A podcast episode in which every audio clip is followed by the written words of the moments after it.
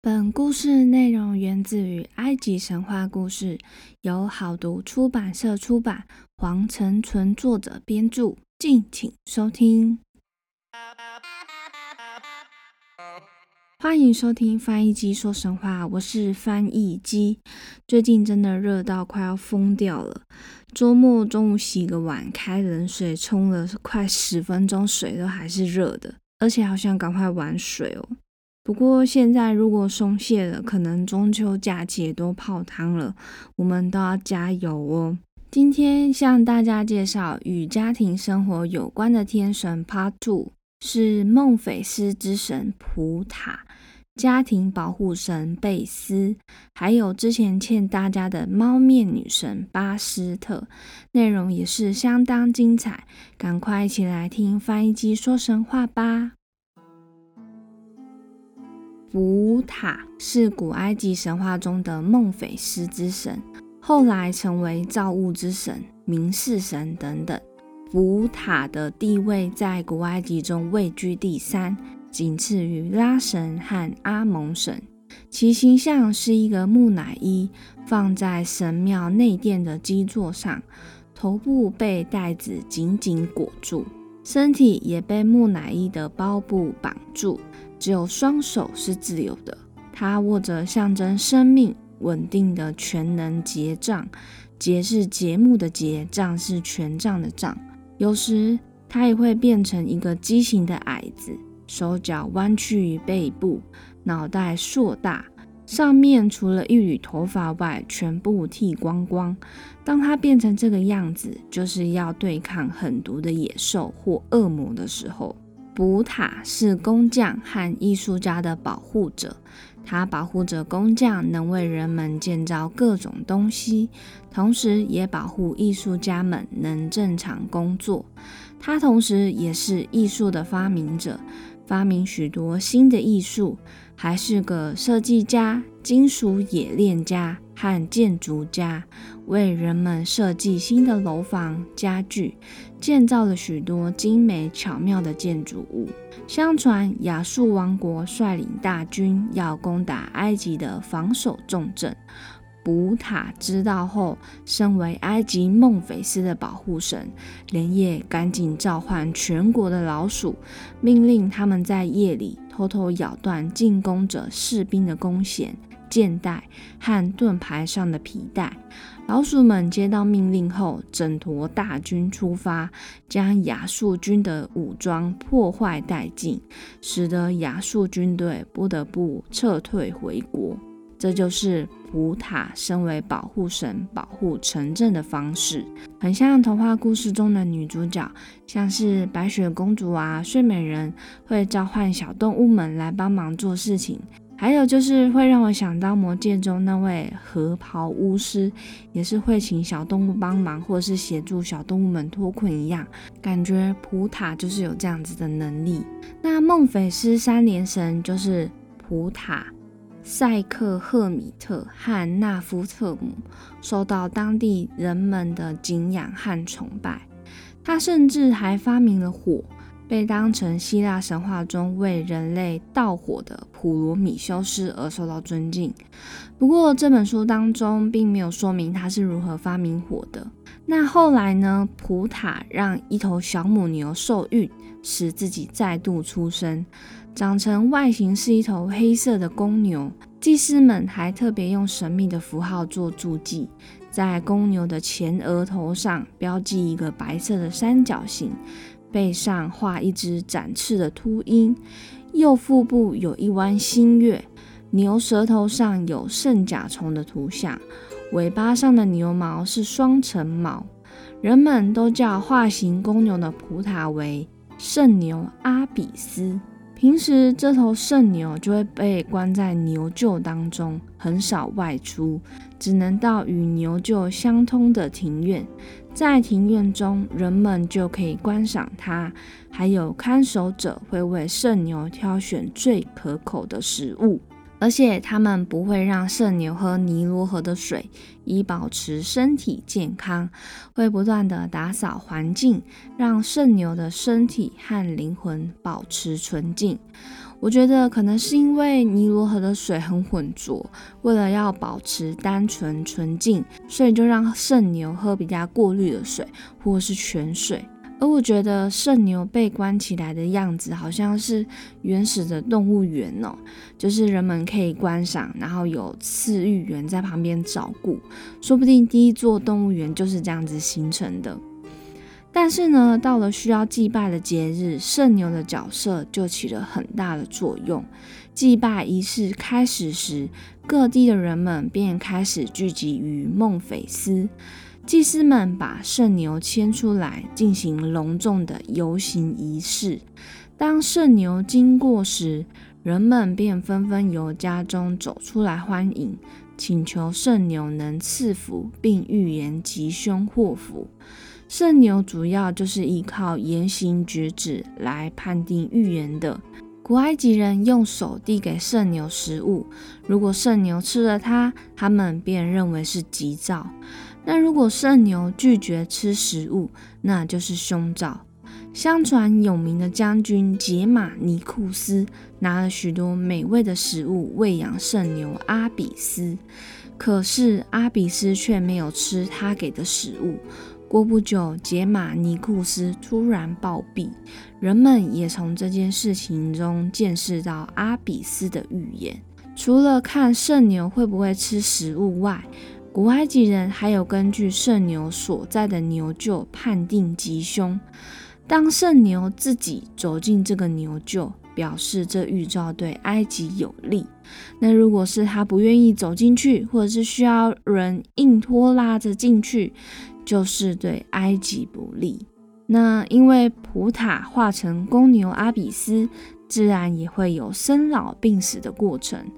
古埃及人听说阿比斯活过了一定的岁数，就会淹死在泉水当中。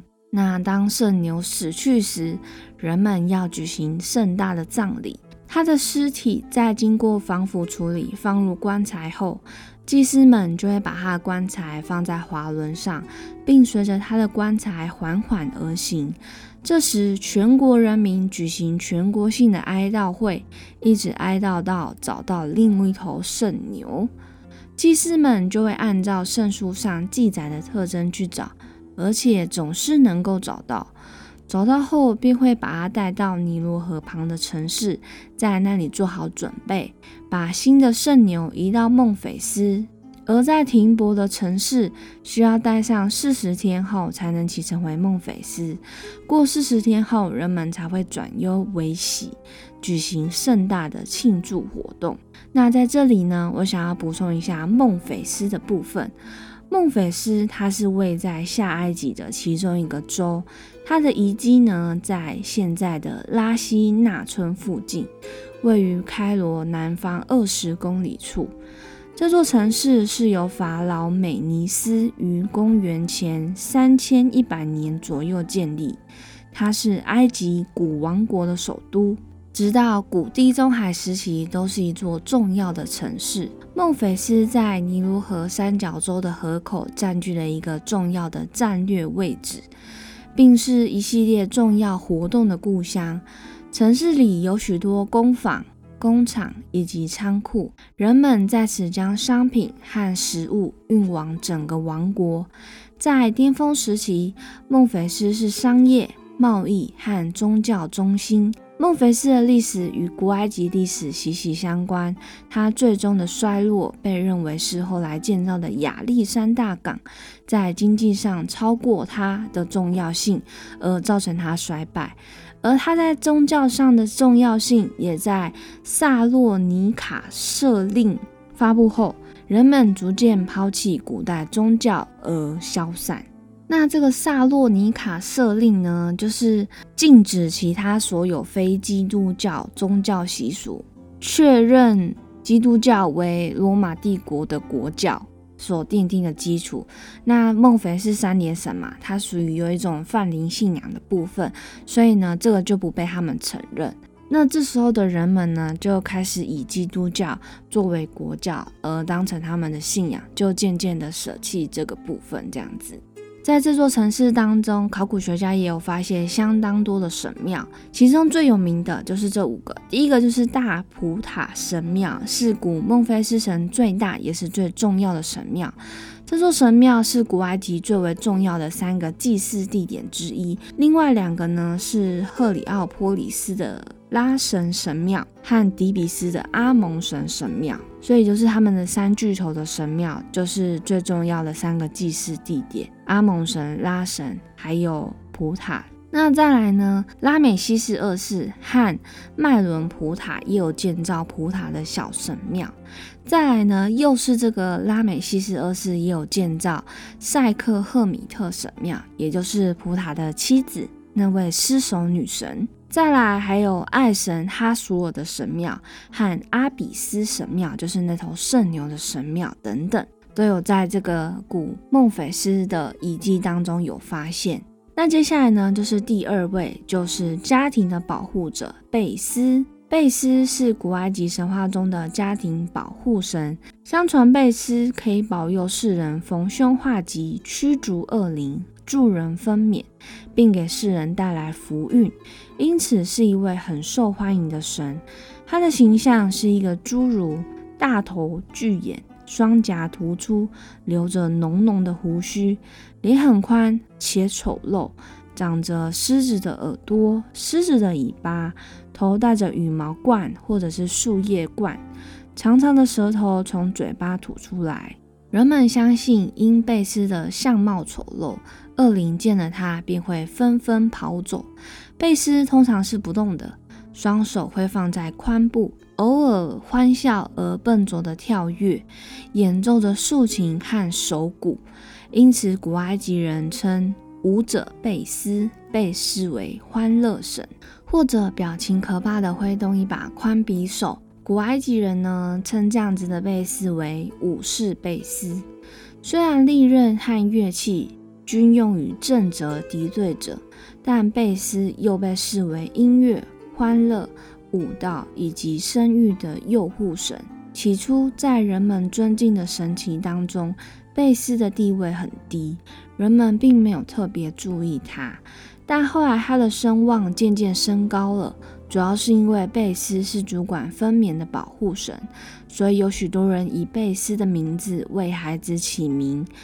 加上他也是主管妇女梳妆的神。因此，妇女们喜欢把他的画像刻在镜子的手柄、妆盒和香水瓶上。他也是睡眠的保护神，驱走恶灵，能给睡觉者有好的睡眠品质。那作为一名杰出的保护神，除了赶走恶灵外，还会赶走狮子、毒蛇、蝎子、鳄鱼等许多害兽毒虫。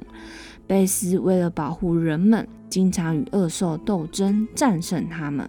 人们只要小心的在家中放一根柱子或一块石板，上面呢会刻着婴儿荷鲁斯站在两条鳄鱼上，还有贝斯咄咄逼人的面具。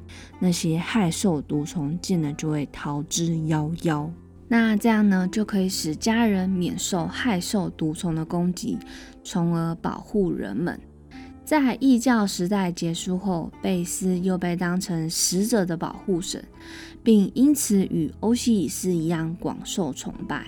而在基督教取得胜利后，在当时人们的信仰中，贝斯从天神变成了恶魔，经常惊吓人民，使大家生活变得很不安，纷纷向摩西告状。摩西最后不得不驱逐贝斯。而摩西之后也有一集也会来提到哦。刚才有提过，贝斯长相不是很好看，但也没有人敢嘲笑他，主要是因为有发生一件事情。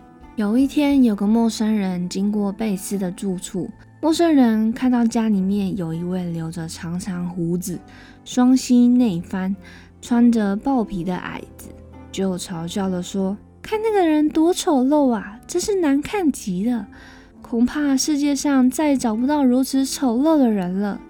说完，那个人就大笑离开了。而刚好听到这言论的贝斯，却狠狠地对陌生人的背影说：“你敢笑我丑陋？你要倒霉受难的！我要杀死你！”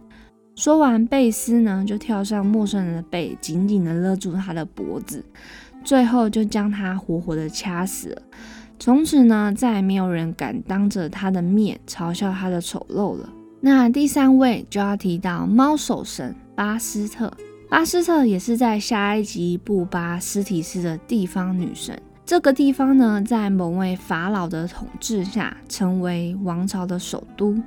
当时大家都非常崇拜巴斯特，他因此成为全国伟大的天神之一。巴斯特的形象本来是一头母狮，后来呢变成猫头人身，穿着长袖袍，左手拿着母狮头的半圆胸铠，左手臂抱着一头猫，或者是吊着一个袋子，象征阳光普照万物之力。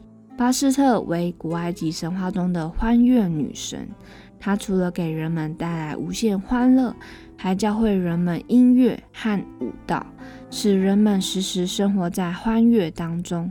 他用手中猫形装饰的铁摇鼓为人们的歌唱和舞蹈打拍子，人们就会跟着他载歌载舞，尽情欢乐。它也能保护人们的身体健康和生命安全，使人们免受传染病和恶灵之害。如果恶灵来危害人们的生命安全时，巴斯特就用他手中有猫形装饰的铁腰鼓来驱赶恶灵。恶灵对他的铁腰鼓总是心惊胆战，不敢靠近。关于巴斯特，古埃及为女神举办巴斯特节庆。是埃及最优雅、最欢乐的节日。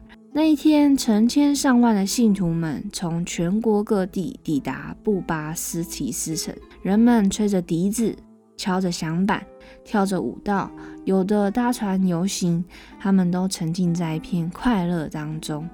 那天，壮观的游行队伍穿街走巷，是全年中可以喝酒最多的时候。那他们为了取悦猫首神。信徒们会献出许多猫的雕像，朝圣者会留下小猫雕像作为祭品，并把猫护身符戴在身上或放在家里当做护身符。在巴斯特的神庙庇荫下举行虔诚的仪式，将生前被奉为巴斯特神圣动物的猫制成木乃伊埋葬。猫为什么在埃及那么受人尊敬呢？除了猫神巴斯特之外，在古埃及考古记录中，最早可追溯至今五千年前的前王朝时期。农业招来啮齿动物，像是老鼠等等，而啮齿动物又吸引了野猫。人类为了保护农田和粮仓不受啮齿动物的侵害，学会保护和珍惜这些能消灭它们的猫。再加上尼罗河流域毒蛇、蝎子等动物也比较常出现，猫也会协助赶走它们。根据学者艾琳·迪塞尔的说法，古埃及人可能逐步的把神性赋予给猫，猫近乎超自然的优雅、隐秘和夜视能力，受到古埃及人高度赞赏，进而让它们在古埃及人眼中变成神圣的动物。猫喜欢在阳光下打瞌睡的习性，使人们把它与太阳神拉扯上关系。古埃及人爱猫的程度，如果他们说是第二，没有人敢说自己是第一，甚至因为爱猫而把人处死刑。传说是这样子的：曾经有一名士兵因为不小心杀了一只猫，最后被活活打死。那在古埃及有明确的法律规定，是不能伤害猫咪的，否则会被处以极刑，就连国王也不例外。这个程度，大家觉得如何呢？接下来呢，是因为爱猫而输掉了整个国家。相传公元前五百三十年，波斯王国冈比西斯二世听说埃及法老。雅赫摩斯二世的女儿美若天仙，因此想娶她为妻。但因为这个波斯王国呢是一名残暴不仁的暴君，再加上法老二世只有这个一个女儿，所以他十分的不愿意把女儿嫁给波斯国王。可是当时波斯是一个很强大的国家，埃及法老不敢得罪他，所以呢，他想到一个方法，就找另外一个女子来代替自己的女儿远嫁给波斯国王。那波斯国王知道后就非常生气，决定出兵攻打埃及。公元前五百二十五年时，波斯攻打了埃及的城市。起初，埃及军队是非常有效的抵挡波斯军队的攻势。但由于波斯国王得知猫是埃及人所信奉的神，埃及人会把猫当作是女神巴斯特的象征，他们也会把猫制作成木乃伊。那另外呢，每当有猫离世的时候，埃及人就会剃眉哀悼。平时连杀猫的人也会一律被处死。由于埃及人十分敬重猫，波斯王国就看中了这一点。决定在下一轮进攻时把猫放在军队士兵的身上。然而，埃及士兵因为不敢伤害猫而输了这一场战争。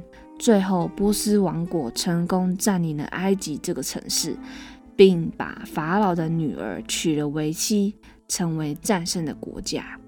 可见，猫咪在埃及的地位真的是没有动物可以相比的呀。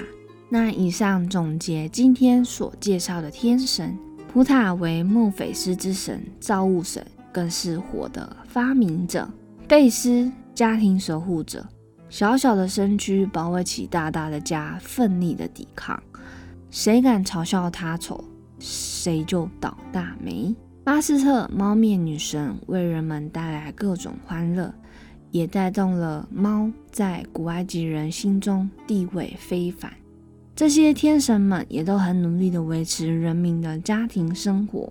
那以上就是关于埃及家庭生活的天神，就介绍到这边。